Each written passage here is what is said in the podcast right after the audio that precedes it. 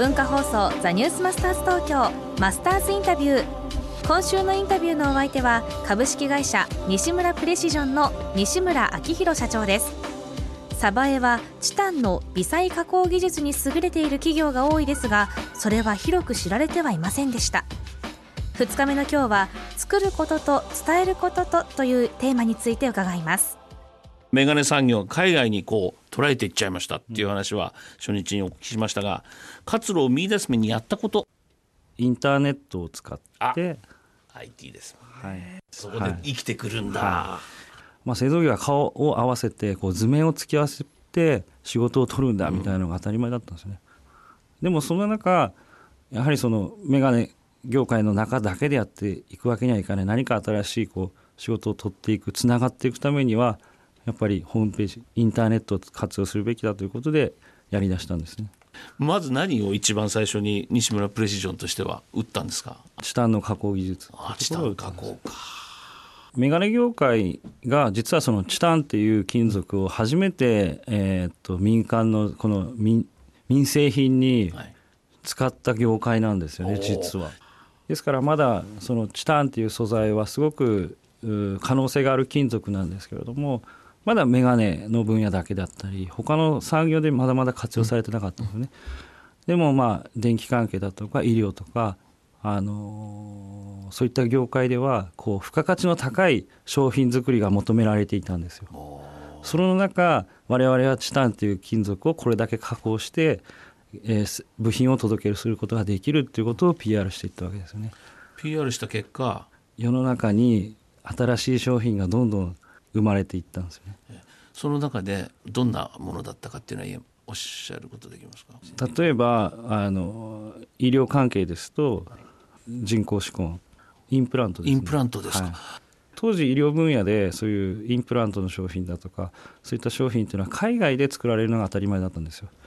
でもその日本のメーカーさんがなんとか国内で製造したいっていう思いがあったんですね。そそこで探されていて、うん、そのチタンで微細加工ができる地域っていうのは実は鯖江しかない。おすごい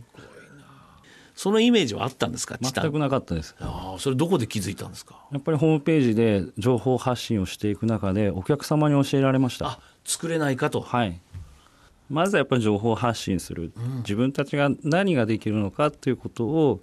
まあ、発信することの重要性っていうのをその時に感じましたね。鯖江の業界内ではどうでしたか、やり始めた当時はやはりすごく言われましたね。その今までその業界内で頑張ってきたのにメガネ以外の仕事をするとすごく業界の反発が強いんですよ。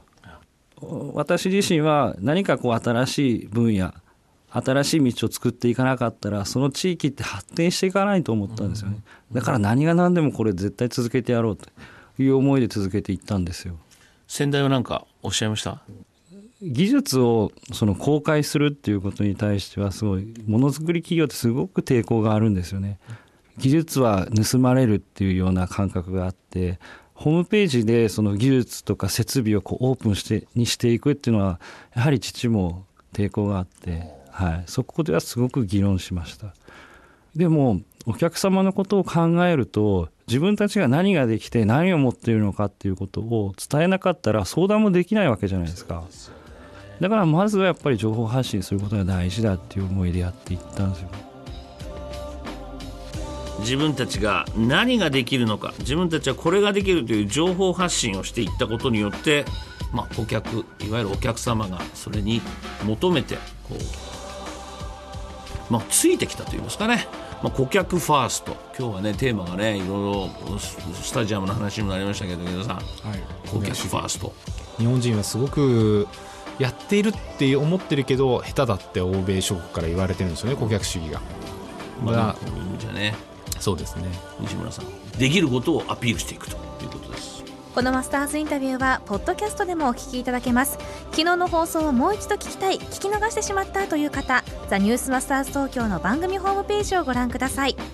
明日は西村社長に老眼鏡にチャンスを見出すというテーマでお話しいただきます。マスターズインタビューでした。